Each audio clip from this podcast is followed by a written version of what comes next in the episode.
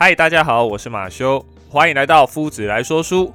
暌违已久的说书单元又来啦！本次要跟大家聊聊最近马修在研读的书籍《啾啾论》。相信大家看到本集的标题，大概就猜得到是不是跟日本漫画家荒木飞吕彦老师所著作的《啾啾》系列作品有关呢？没有错，这本由山田俊介老师所著作的《啾啾论》。就是特别针对荒木老师的《啾啾的奇幻冒险》进行探讨以及解析。但如果你只是单纯把这一本书当成是一般漫画的公式书来看待的话，那可就错了。基本上推崇《啾啾这一本神作的各位，肯定就是把它当成是圣经来看待啊。当然，《啾啾论》的作者山田俊介根据《啾啾的奇幻冒险》这本漫画，将各个桥段去进行讲述跟剖析啊。并且呢，利用庞大的哲学以及心理的观点去论证荒木老师在当时是利用什么角度去编写角色的心态以及角色的定位。当然，《九九论》的作者山田俊介根据《九九奇幻冒险》这一本漫画，将各个桥段去讲述以及剖析，并且运用啊大量的哲学以及心理观点来去论证荒木老师当时是用什么样的角度去编写角色的心态。以及现实社会的我们该如何去拥有信念，去过更好的生活？好的，前言就告一个段落啦。那么本集的说书单元就开始了。首先要先为尚未接触过这一本漫画的各位进行简单的介绍。《九九的奇幻冒险》这一部漫画是日本漫画家荒木飞吕彦老师的少年漫画作品，后来被简称为叫《九九》。自一九八七年起至二零零四年，在集英社的少年漫画杂志《少年 Jump》周刊连载第一部，至今年九月才刚结束的第九部。然而，这部漫画的火红程度拓及海外以及全世界啊！不仅漫画全系列累积发行超过一亿册，改编作品更是横跨多种媒体。而今年十二月，在 Netflix 九九的第六部动画《石之海》也才刚试出一到十二集。若有兴趣的听友，不妨可以去找来看看哦。简单来说呢，啾啾的故事主轴描述英国贵族乔斯达家族，也就是我们俗称的啾啾与吸血鬼迪奥及其后继人长达百年以上的对决啊。本片的作品呢，以歌颂人类为主题，故事中呢，有着伙伴之间的羁绊与强大敌人战斗等少年漫画的经典元素，尤其独特的画风以及呈现的方式，更是让读者们欲罢不能啊。然而，做出这本漫画的荒木老师究竟有什么背景以及经历呢？荒木老师生于日本的宫城县，在二十几岁时就以《武装 Poker》这部作品获得在当时第二十回的手冢赏准入学奖。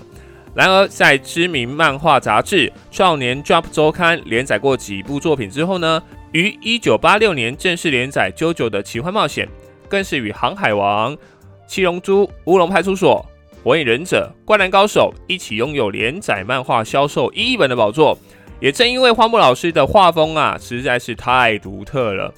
角色的知识以及配色跨足了海外的艺术圈、时尚圈等领域啊。然而，最著名的啾啾力更是大家在拍照时争相模仿的样本。像是最近台湾最热门的公投辩论会当中，正方提案领衔人黄世修在辩论说明会里频繁使用啾啾的漫画台词外，更是摆出啾啾的招牌姿势啊！而资深音乐人罗大佑日前担任金鹰奖颁奖人，颁奖时突然说出“我是罗大佑，看着我”，这是因为啊，动画的《啾啾的奇幻冒险：黄金之风》的主题曲《背叛者的镇魂曲》的一句日文台词“神是中文，我是罗大佑，看着我”而成为网络的名音。这些有趣的展现，都表示啾啾的热度真的延烧到各个年龄层以及生活圈。那么以上皆为这部作品的角色风格以及时尚的部分。那么最重要的内容呢？在《九九》这一本漫画的本质就是属于格斗类的王道漫画。在这类的漫画的共通特性就是打不倒的必定使它更强大。所以，身为主角并非天生带有光环，而是基于变得更强的欲望才会进步啊。在《九九论》的这一本书里面提到，在现实社会里。自由主义的市场经济中，或是资本主义里啊，虽然欲望各有不同，但至少开始搭载这样子的欲望城市，目的是为了进入到竞争社会中，能够获得较大的优势，进而投资自己，变成人生资本。然而，无限制的提高资本资产以及能力，渐渐地会演变成过剩性。毕竟，我们不是在漫画里，只要一时疏忽就会失败或淘汰啊。往往当我们一天一点一点的进步时，虽然会伴随着残酷或是暴力，但依旧会有深不见底的快乐以及强烈的喜悦。这也是《啾啾》这一部漫画的魅力之一啊，会让读者感受到陪着角色一同成长，而自己是否也要做出改变等想法。可是作者最疯狂的是，将过剩性的欲望转变成超欲望，也就是救急的资本主义。如果我有一天也可以像有钱人一样过日子，那该有多好！这一种一般人偶尔会萌生的正常想法，放在漫画里就会变成：如果身为人做不到的话，那我就不当人了。于是，在啾啾的前三部作品当中，反派基本上都是以吸血鬼这一种特殊种族自居，看主角群如何利用人的欲望去冲击、超越人的欲望啊！而这样也恰恰好符合著名哲学家尼采所提到的超人说。在他的一本著作《查拉图斯特拉如是说》这一本书里面，尼采也认为自己找到了一种彻底战胜虚无主义的方法，就是超人。而达到这个境界的人呢，就是伟大的超人。值得注意的是，超人作为一种理想型的人类，与现存的所有人都不一样，是新的人，是不同于人的人。他认为超人啊，并非图具蛮力的勇者，或是残忍的暴君。而是勇于自我超越、自我批判以及价值重估的人，这不就是荒木老师想要在漫画里面表达的想变得更强的欲望的极致吗？如果用简单的一句话来形容本书想要传达给读者的价值观，大概就是自我发展的精神。什么叫做自我发展的精神呢？九九论的作者做出简单的解说。所谓的自我发展，就是我们的人生烦恼，像是工作、恋爱、金钱等，都能正面思考，或是无条件去接受现况的态度，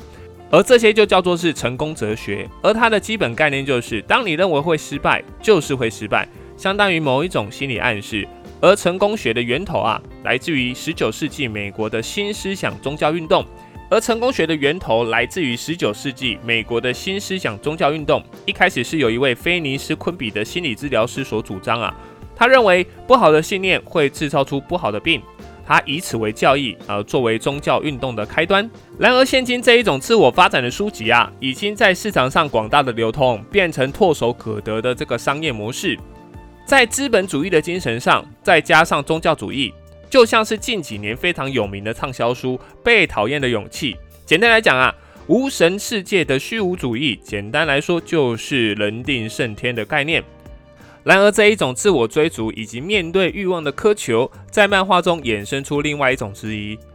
自己想想啊，若碰到自己没有办法决定的事情时，究竟努力有什么用呢？在旧约圣经中，虔诚热爱神的约伯，因为神的意识决定，某天他的财产、老婆、孩子以及家人等最重要的东西都被夺走了。于是约伯啊，便对神表示他的愤怒以及抗议，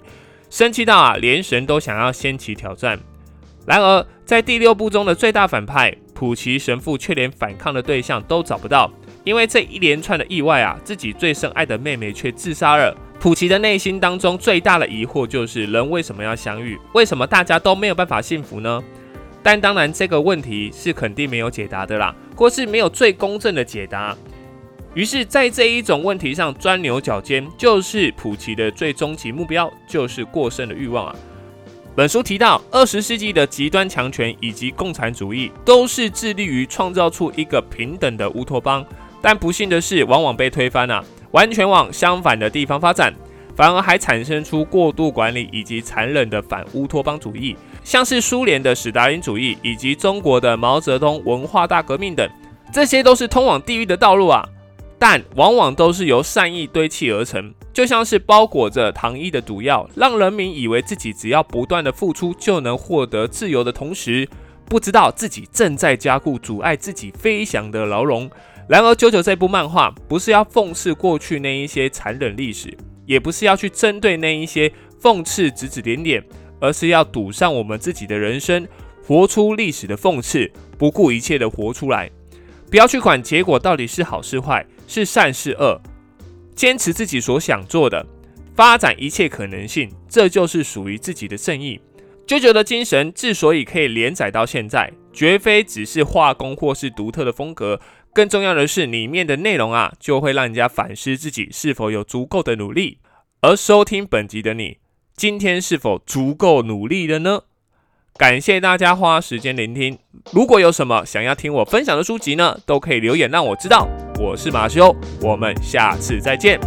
拜拜。